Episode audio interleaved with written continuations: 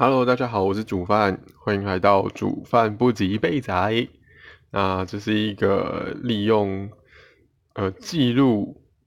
与分享煮饭我自己的生活跟想法，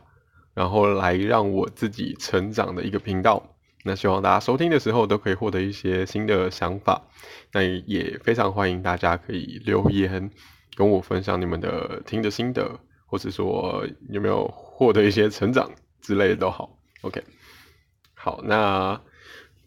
这是这这这基本上这一集也是我要发布的这个礼拜才录的。那下礼拜呢，就是台湾呃下礼拜七月十二号礼拜一，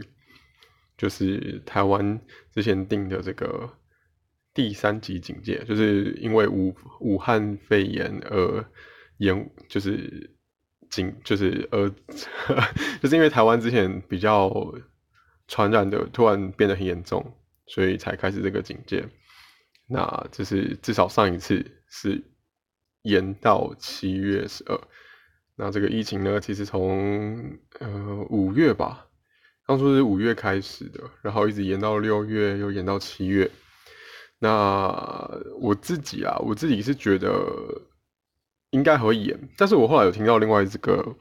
说法，就是说，因为延下去的话，其实对很多企业都会造成影响，甚至说对很多摊贩啊，或是说市场的这些老板啊之类的，会造成经济上的影响。然后我最近其实，呃，因为疫情的关系啊，我反而比较就是会在外面买东西嘛，因为应该是应该说我住住宿舍，我没有办法自己住。然后我也没有这个技能，我知道我叫煮饭，但我其实我没有这个技能。但就是说，呃，我等于说，我就三餐就一定都是外食嘛。那我最近这几天，这个礼拜在买东西的时候，发觉路上人越来越多了，是是真的多到我觉得，嗯，这这这不是跟之前快差不多了吗？然后连我自己在那个医院地下街买便当的时候，也是觉得，嗯。人怎么渐渐多起来？但是地下街是没有真的这么多，然后连医院里面我也是觉得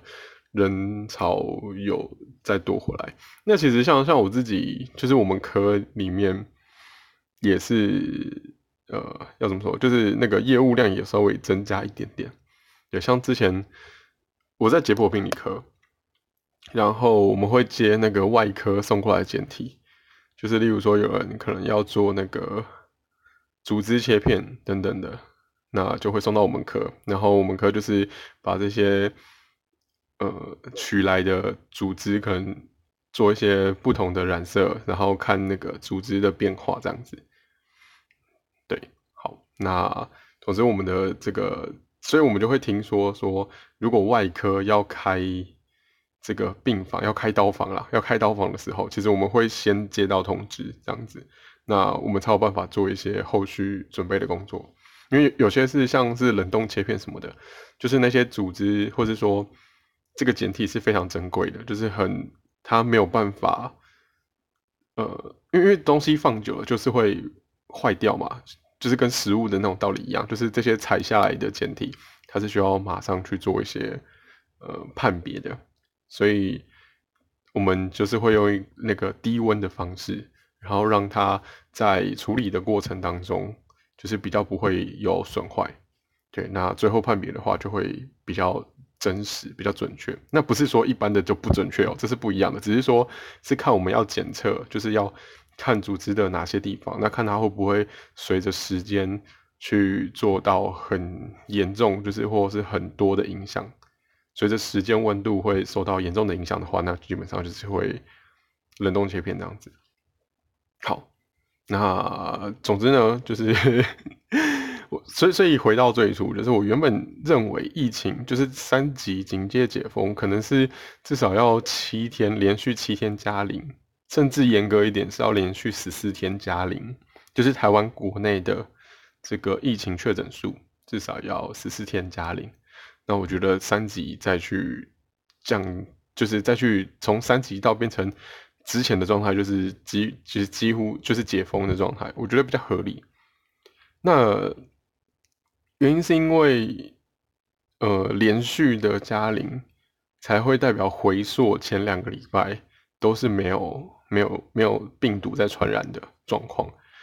那假设说是假设七天好了，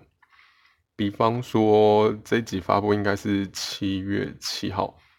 吧？对，那假设是说，呃，七天直到七月十四。啊，假设说前七天都加零，就是回溯到六月三十，然后一直到今天七月七号，假设这八七七天八天都是确诊数都是加零的状况，那只代表说可能前面第呃再回溯到前两个礼拜嘛，可能六月十六开始就比较没有传染了。但是你你六月十六没有传染，可是你不代表你后面那一周就就没有，因为如果呃要怎么讲啊？如果六月十六感染的话，那要推两个礼拜，就会是六月三十。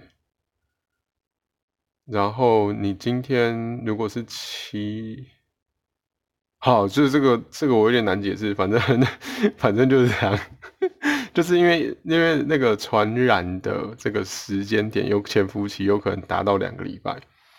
所以至少要两个礼拜确诊，才可以回溯到说前两个礼拜之前都是 OK 的。所以比如说像，呃，七就是就就是我还是解释一下好了。假设说像六月三十到七月七号这礼拜三到礼拜三这中中间都是加零，那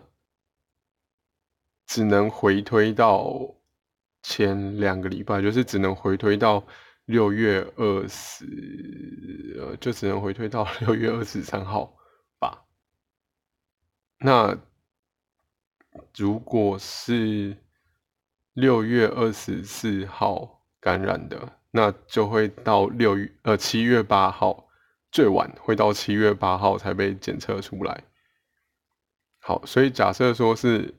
两个礼拜，就是。如果一直到七月十四号都加零的话，那回推两个礼拜，就是至少到六月三十都是零，对吧？就是如如果六月三十是零，然后一直到七月十四都是零的话，就代表六月十六到六月三十这两个礼拜都没有人被感染。那这两个礼拜都没有人被感染的话，基本上就可以确定国内是完全没有。这个传染的状况，所以我觉得这时候解封是合理的，因为它是要回推前两个礼拜的。那有没有可能七月一号再传出病例？那是是是有可能的，可是几率比较低。原因是因为你到七月十四都没有感染的，就就回你从七六月三十到七月十四都是没有感染的状况，你回推前两个礼拜就是从六月十六到六月三十都是没有人被感染，那。所以等于说没有这种潜伏期，所以如果七月一号假设说有人被感染，而且是在七月十五的时候被检测出来，那就表示他是从呃，他是他的来源就会是国外传到国内的，那个监控的方式就会不一样。好了，我尽力了，听不懂就算了，可可能可能观众现在转台了，我不知道，随便啦。好，那其实我在想讲说，我原本啦，我原本设定就是这么严苛的条件，但是后来是因为跟朋友讨论，然后他跟我觉得，他跟我说不可能，因为有经济考量。那我又刚好，我那时候是觉得，哦，经济考量，我就只是知道了这件事情，但是我并没有去深刻感受，一直到说，呃，这几天就是真的感受到街上人潮变多了，然后还有朋友原本是 work from home。但是他们也去上班了，所以我才真的觉得，嗯，真的是有有公司会撑不下去，就是 work from home 一样没有办法像之前这样子，就是即便是 work from home 的状态，也没有办法让公司呃持续运作撑下去这样子，对，然后擤个鼻涕不好意思，好，所以。呃，我刚到哪里？好，总之就是，呃，从经济的，如果加入经济层面的考量来看的话，那确实真的很难预估说三级警戒会到什么时候。但是我想，可能明天吧，明天七月八号应该应该就会宣布说七月十二号到底会不会解封了吧？还是其实已经宣布了？嗯，好吧，我是没有看到新闻啦。嗯，可是，但但解封，如如果真的解封的话，那我觉得可能性就是，就是因为那个经济层面的关系啦。虽然这一个礼拜开始，其实台湾本土的这个确诊数基本上都是在一百之内，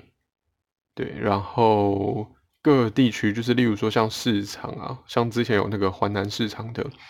群聚，基本上，呃，也是整批就是市场的相关人员都去做这个 PCR 检测，所以相对比较准准确。那我自己是觉得听起来是有在控制啊，而且到现在确诊数也没有像之前那种万华、板桥啊等等的那种大爆发的感觉。听起来感觉，呃，感感觉是可以控制下来，但是还不到呃解封的程度。对，那假设说，因为经济考量，在七月十二突然又恢复了这个，就是把三级降到二级的话，那我预估一定是会有一波 报复性出门，因为如果是我，我可能真的会出门。不要抨，不要不要不要抨击我，就是。我告诉你，为什么会出门好了，就是我一直以为啊，就接下来才是我这一集本来本来想要录的重点，就是我一直以为我可以很习惯这个疫情的生活。那确实，我在我的意识上，就是我也觉得疫情生活过得蛮好，就是呃，即便我的假日啊，我还是跟朋友可以在线上聊天，然后甚至聊很久。然后我的生活、我的工作、我的作息，基本上没有受到太大的影响。那我留在房间的，就顶多就是我留在房间的时间变多了，然后我自己做一点的微调，就是我会去不同，讲起来可能稍微不太好，但是我会去买之前没买过的东西来吃，因为这是我现在可能唯一可以获得的一点乐趣。因为你知道，就我我的生活范围就这样嘛，而且甚至在这个三级当中，我也几乎没有离开过，就是我住的地方。半径可能两公里嘛之类的，反正就是几乎没有离开啊。唯一几次是是可能，例如说像回家，我这当中回家过一次，然后还有陪朋友去台北做一点事情。对，但但我觉得那个是我自己觉得是合理的范围啦。对，那再来我基本上就没有出出，就是没有没有离开过。我的我的行动方式就只有走路，然后我也。就是我待的地方，其实也没有这么多地方可以散步。比如说像是什么百货公司啊，那个这根本就不可能去啊。那 我这附近还有什么？基本上没有什么东西可以逛啊。我是很想去逛书店，但是没有办法，就是就是就是感觉就不太适合。但但这中间我有就是我顶多网购了，网购几本书来看。虽然网购并不是我。呃，很喜欢的方式，我还是比较喜欢，就是例如说看 YouTube，然后或者听 Podcast，然后他们有推荐书，我还去实体书局看过内容之后，我再决定要不要买。但是因为疫情的关系，就变成说，如果我真的他们讲的很好，他们讲到他们介绍那本书，介绍到我吸引我的点，然后因为没有办法去实际看，所以我我最后还是买了，因为我就放在那个那个购物车，我就放着。然后一本，再再加一本，再加一本，然后我就这样放到，就是因为我参加读书会嘛，然后他们刚好要买一本新的书，叫做《一个人的会议时间》。那一直到就是，哎，终于要换这本书，跟就是大家要讨论这本书的时候，我就想说不行，那这本书我我要拿到。然后我前面放购物车的时候，我就又在那边犹豫说，到底前面那几本。哪些是必要的，哪些要买啊？然后哪些想要换成电子书，哪些想要拿到实体书？就是，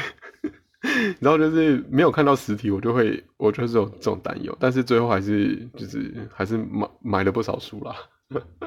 我自己觉得买了不少书啦，因为我之前不会一次买，对，一不会一次买那么多。不过不过我觉得好处是有些是电子书，所以其实也没有那么占空间了。那电子书电子书的使用方面，我还是不是这么的习惯。对，好，那总之呢，我自己觉得我在适应这个疫情生活还 OK。对，就是我跟朋友的互动，然后从我吃的方面，我又多加了一些新的尝试。然后在至少娱乐，像看书啊、游戏什么的，其实都我觉得我都有。那我也不会觉得很无聊之类的。然后一直到我突然发现，我这就是从疫情不就是呃戒警戒之前跟警戒之后有一个转变，是我到前两天。不对，反正就是这个里这上一个假日的时候，我才感受到，就是我我我发现我居然在这个警戒当中，我没有打扫房间呢。观众观众可能不听众可能无法理解，但是对我来说很奇怪，因为呃警戒之前，我可能一个礼拜每个礼拜都会打扫，就是至最少最少我也扫个地。你懂我意思吗？就是就是再怎样忙，我至少也会可能扫个地啊什么之类的。然后多一点的话，就是床铺啊，就是我可能会清一清啊，就是棉被抖一抖啊，然后马桶刷一刷，类似这种。但是我发觉解禁，对不对？呃，警戒之后，我这中间。做这件事情，我忘记我是完全都没有做，还是只做一两次，反正就是很少很少。我就觉得，怎么频率会下降这么这么多？然后我觉得我对那个甜食的瘾又回来了。就是之前在警警戒之前的话，我是呃会喝含糖饮料没错，可是我觉得那个频率，因为我之前有戒糖，所以呃那个频率有下降。但是到了最近，我发觉好像又越来越多了。就是我呃，像因为我没地方去嘛，然后我住的地方附近好像也没什么甜点店，我也没办法去吃什么蛋糕啊，或者提拉米苏，就没有这种东西。顶多就是 seven，然后麦当劳，然后那种连锁咖啡店，星巴克啊，然后。呃之类的，对，那我就会去 Seven 买甜食，因为很近，然后而且我又看得到，就是因为因为有些甜食特价。那我想讲的是那个士力架，我不知道大家都有没有吃过，就是一条好像现在是三十九块吧之类的，然后那一条大概一个手掌的长度嘛，对，差不多一个大概一个手掌的长度。那如果有吃到的话，不有吃过的话，就会知道说它其实是非常非常甜的巧克力。它的外层是那个有有点软的巧克力，然后中间会有类似那个太妃糖的那种焦糖的粘压焦糖的那种那种软软的糖，然后里面会有就是可能像花生啊，或是它应该是花生吧，就花生颗粒，然后。花生颗粒也是在那个巧克力中间这样子，反正它就是一层一层的。然后，因为像那种太妃糖就是很甜，所以它整体来讲就很甜。就是我吃了士力架一口之后，我再去喝其他东西都是不甜的。虽然我其他东西一般来讲也是微糖，但是 它就是不甜的。那呃，总之我就发现说，那个我一次可以把它吃完，但。一次把它吃完，对我煮饭，我平常爱吃甜食来讲，这个其实并不夸张。虽然好像我跟朋友分享的时候，他觉得很夸张，但是对我来说，我平常可能也可以做得到。但我发觉更夸张的是，就我居然一次可以吃两条，就是就是有一次有一次好像在跟朋友嗯那个呃视讯聊天的时候，然后我就吃了一条。然后，因为因为那个试训的过程是很多人一起，所以我不是一直都有发言。可是因为那个那时候我好像心情有点烦躁，所以我吃完一条之后，然后又听别人讲话，然后我就觉得有点不耐烦。我想说，哎，还有一条，我就把它吃掉了。总之呢，我就发觉我吃甜食的量好像又跑回来了。那。还有刚刚提到没有打扫房间，对我就觉得，哎，原本培养出来的好习惯，不知道为什么又因为疫情警戒的关系又缩回去了。那我在想打扫房间这一点，我回想为什么我后来没有打扫房间，我发觉是因为我待在宿舍里面的时候，假设说我一起心动念说想要打扫房间。可是我内心可能会有另外一个声音说，其实可以不用现在做啊，就是我还有很多时间，因为你知道，就是我在宿舍不不论怎么安排事情，就是再怎样都不可能比疫情就是警戒之前还要紧急，就是不会比那时候还要满，因为我大部分的时间 都在宿舍啊，就是我不会说因为我要出门。然后我没时间在宿舍，所以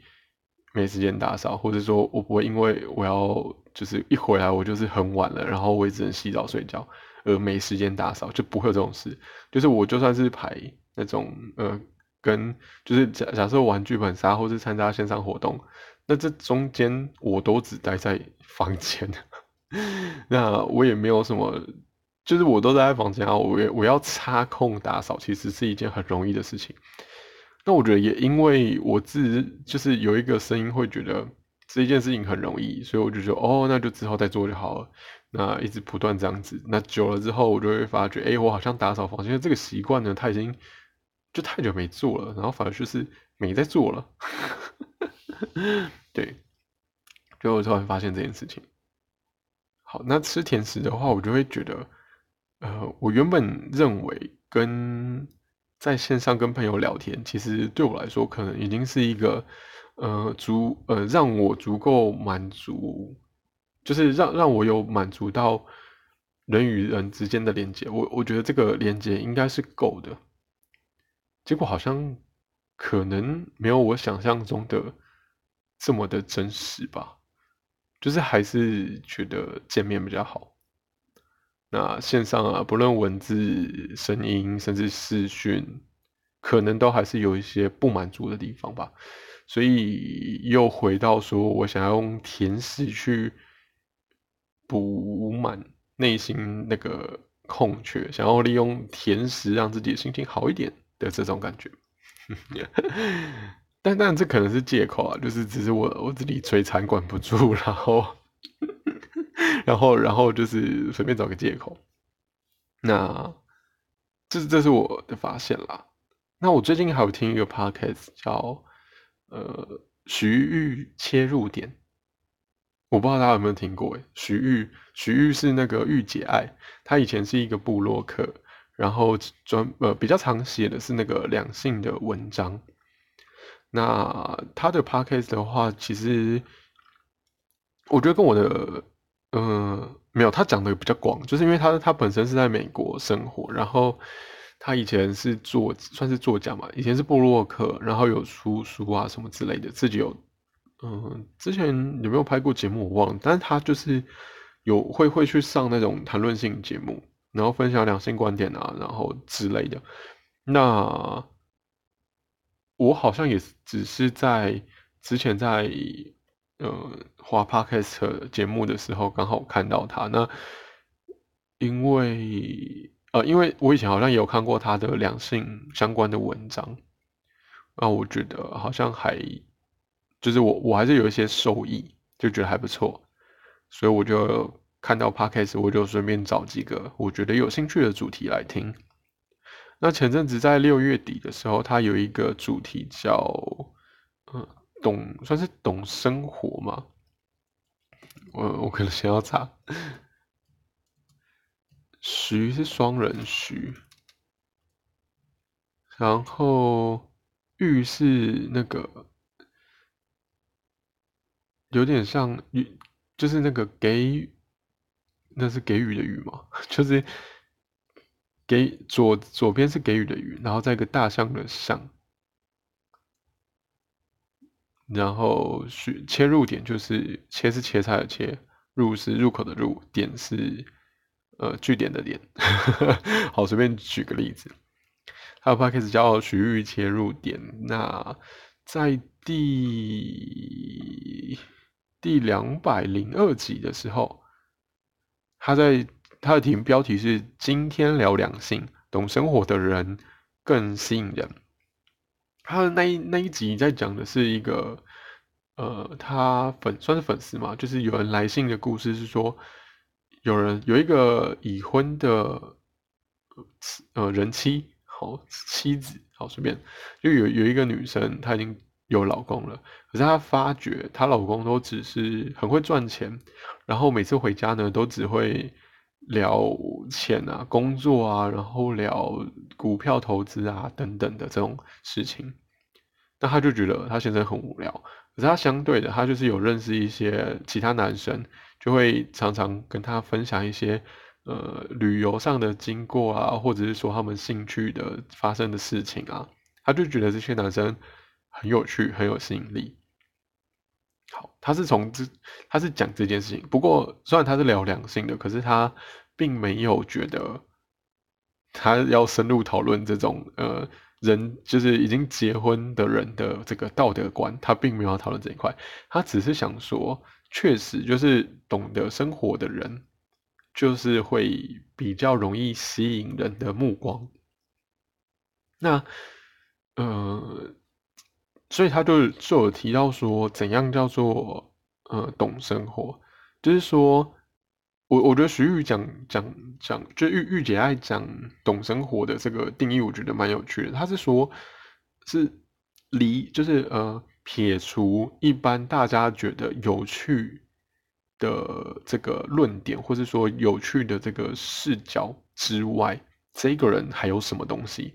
就就比方说，像如果大家都。呃，追随着就是算是盲从嘛，盲从一些东西，比如说像大家觉得出国很好就去出国，或者是说大家觉得健身很好就去健身。可是这个其实就是会变得跟大家都一样。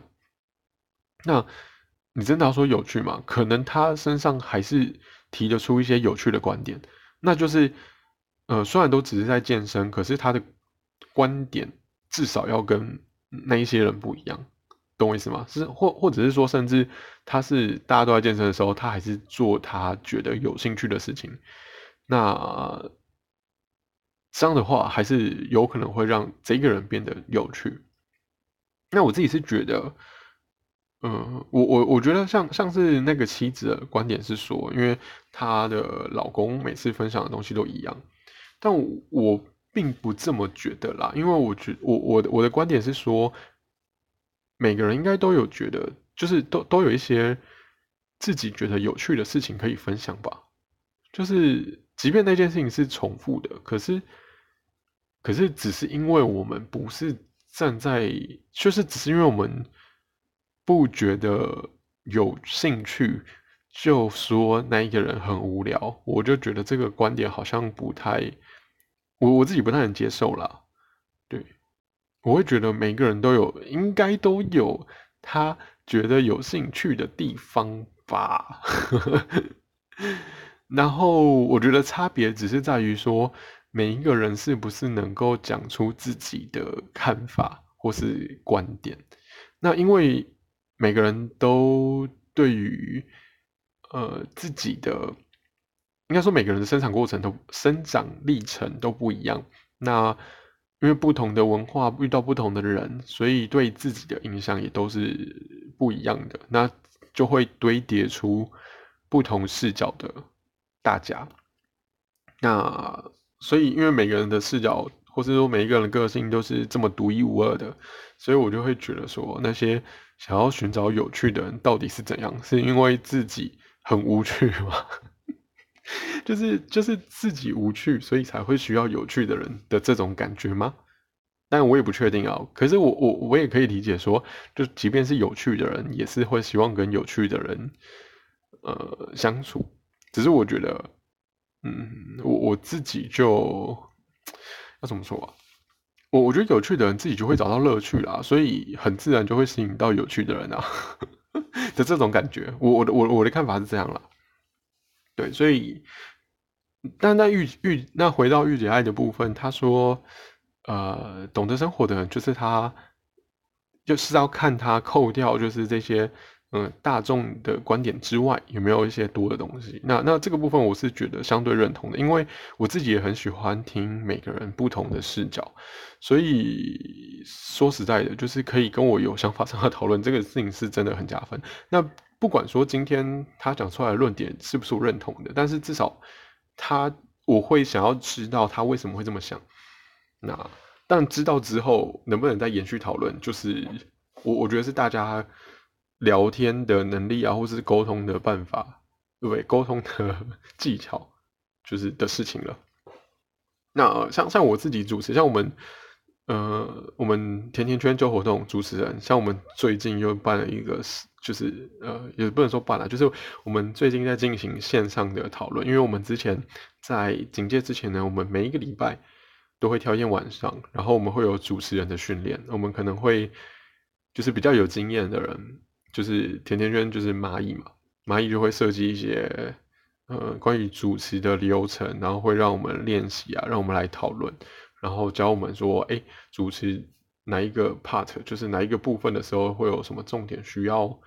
呃我们注意，需要我们去做，那做到之后呢，后面就会比较顺畅啊之类的等等的，或者说怎么制造效果。好，总之我们就把这些东西呢，就想办法要搬到这个线上来做。那那次我们刚好讨论到一个点，就是搞笑的部分。因为不管是带现场活动啊，或者是呃线就现场就线下或线上，或是说以后可能遇到状况，其实幽默是一件很蛮加分的事情。那幽默这件事情也可以让就是刚新来的朋友。更放心，就是可以破冰，打开他们的心房。所以我觉得，撇就是不管是以个人的这个吸引力，或者是说当主持人的这个魅力啊，或者说当主持人的能力来说，幽默这件事情都是值得去学习、去了解的。那因为。主持人里面啊，就是比较有经验的人，都会有比较有临场反应，可以去呃接话，或者是说可以甚至有临场反应，可以讲出好笑的事情，或者吐槽别人，就算是吐槽别人都都是蛮有趣的，或是自嘲这种。可是那些比较不会讲的，我们就会想说，哎，为什么他不会讲？那我们。有一次的功课就是找好笑的影片跟大家就是彼此分享，那也有发觉说，就是比较不会讲，就是反应比较慢的人，其实有时候不是不止因为反应，有时候也是他们对于事情是比较没有看法的。就是蚂蚁有发现说，我们在主持人讨论的的情。的这个会议的时候，他们其实也是相对比较少讲话，表比较少表达出自己看法的人。那其实我自己煮饭，我自己以前就是可能远远在国中时期之类的，我也是一个话很少的人。那甚至说远在幼稚园的时候，或是远在幼稚园之前，我也是一个非常非常害羞的人。那就是比如说我们有亲戚来我们家玩。那我们家的小孩呢，就是会，因为我们家以前透天的，然后我们家的小孩就是全部会躲到我房间，或者是说躲到我爸妈的房间，反正就是会跑走就对了。那到我幼稚园的时候，就是那种呃，就是没朋友，就是因为害羞内向，所以不会找别人讲话。那甚至到国中的时候，即便是交了女朋友好了，可是我最后就是会变成没有话跟他聊。然后对方就会觉得，为什么我可以什么想法都没有？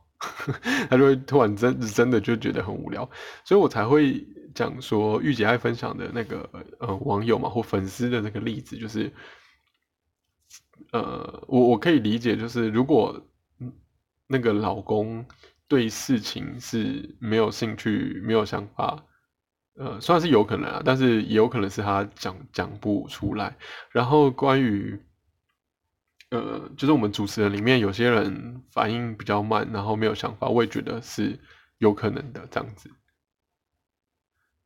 对，那我自己后来觉得，为什么我可以改变成比较会讲话，或者是说比较讲得出自己的想法，是中间也是经过很多事情啊。那我回推的原因，当然就是我习惯写网字。那写网字这件事情，也是我国中才开始的。那因因为不断记录自己的想法之后，才会，嗯，才会有意识。就是你已经习惯了这件事情。那之前也有跟朋友聊天啦，就是我才想到说，以前除了害羞内向之外啊，我是连写日记、写文章都写不出来的。就是我国小的时候，日记是写不出来的，甚至说我还会，就是因为功课没写完，就基本上就是就是一定要写到晚才可以睡觉嘛的这种感觉。然后我甚至就是很多时候都是。呃，我爸妈就是跟我讲说要写什么才写出来的，或者是说我甚至写过说什么呃，我不知道今天要写什么的这种日记，然后甚至像那种作文课啊，我都是呃写一写，可能那一节课没写完，那没写完，通常老师就会说呃，可能什么什么时候回家要继续把它写完，然后什么时候要交啊之类的，我可能就写到一半，然后就是回去也想不出来，然后就迟交之类的。那像我以前，呃，比较差的就是国文课，就是国语课的那种照样造句啊，或者是说，呃，那个叫什么接照照样造句，跟那个什么造句，就是呃，给你一个词汇，然后你要写一个句子，然后把这个词汇放进去的这种感觉。那照样造句就是呃，给你一个词。然后可能中间挖空，然后你要去替换。好，反正就是这样，就是这这种关于词汇的联想，或是说的这种创意的发挥吗？对，这种我就比较不会，就是我比较我比较不太能那个不太能收到这样。不太能去做发挥。好，那一直到就是我一直习惯着尝试着记录自己的想法之后，才发觉越来越知道，就是脑袋有建构出这样的思考逻辑之后，才比较习惯说可以很快的讲出自己的看法。甚至说有时候 多了多多到就是很也是一直想要表达自己的看法了。那这个部分的话，我后来又觉得，嗯嗯，就是就是要怎么讲，就可可能就进阶到可以在 podcast 上乱讲话，甚至 讲到语无伦次啊，甚至讲到就是自己已经飞到，然后还要继续讲的这种感觉，就是还是可以抓到平衡点啦。那。我觉得要至少要习惯这样子之后，才会才才才可以对事情有看法。那至于说，即便有看法，到底有没有办法让人觉得有趣？我觉得这个就是另外一件事情。对我觉得这个就是下一步吧。因为像像我以我现在这个能力来说，呃，不是说我很厉害，是说反而是说我不厉害。就是以我现在这个。状况来说，其实如果你今天要我讲出一些大众想听的话，对我来说超级难。因为像我在主持活动的时候，如果今天要讲我自己的心得，我可以很快讲出来。可是如果今天是要我统整大家的心得，或者说我要站在大家的角度出发，我就会卡住。我是说当下立即反应我会卡住，因为我没有办法很快的去抓到。大家每一个人的感受，所以我就会统整不出来。对，所以，我我觉得，嗯，可能一步一步来吧，就是建立自己的敏感度这样子。好了，这集又废话太多了。那这集几个重点就是说，呃，聊到疫情的事情啊，就是我对疫情的看法是，其实我我觉得，呃，以传播的状况来讲，我觉得其实需要在持续。就是三级警戒需要再持续，但是以经济的角度来说，可能真的有解封的可能性。那假设真的解封的话，就是我们必须面对一个状况，就是报复性出门，那报复性出门之后会有什么样的后果？我想大家应该都是可以预想得到的。那我们就要根据就是我们预想的状况去做下一步的准备。OK，好，那再来就是也分享了这个御姐爱，就是呃徐玉切入点这个 Podcast 频道。那他第两百零二集呢，聊到这个生活的部分，他是从一个夫妻呃不一个一个妻子，他突然觉得哎，外面的男人就是懂得生活、懂得聊自己生活的男人很有吸引力，然后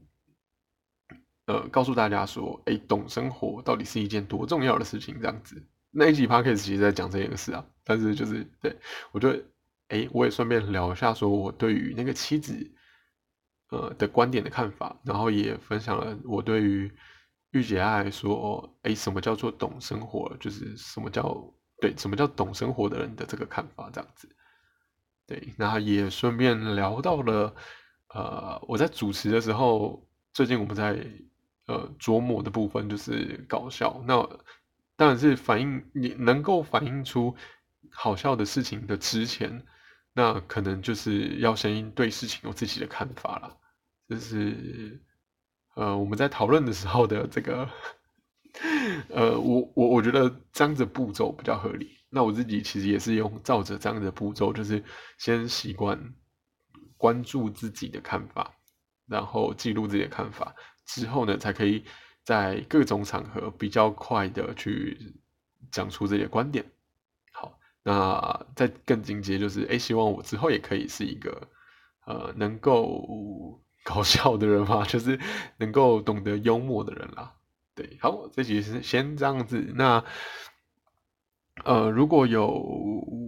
有什么想分享的，就是对于那个那对那个妻子方面啊，或者说对于疫情上面啊，有什么不同的见解？那又或者是说，其实听众也。听众觉得自己其实搞笑的成分蛮厉害的啊，那你怎么变成搞笑的，或者是说怎么懂幽默的这种状况，其实也都可以来跟我分享。对，好，那记得给我那个五星评价好吗？然后可以在各大 podcast 平台留言给我，甚至说可以点我的这个 link tree，就是我的连接，那里面会有我的 Instagram，那也欢迎追踪。那如果有什么想要跟我分享的，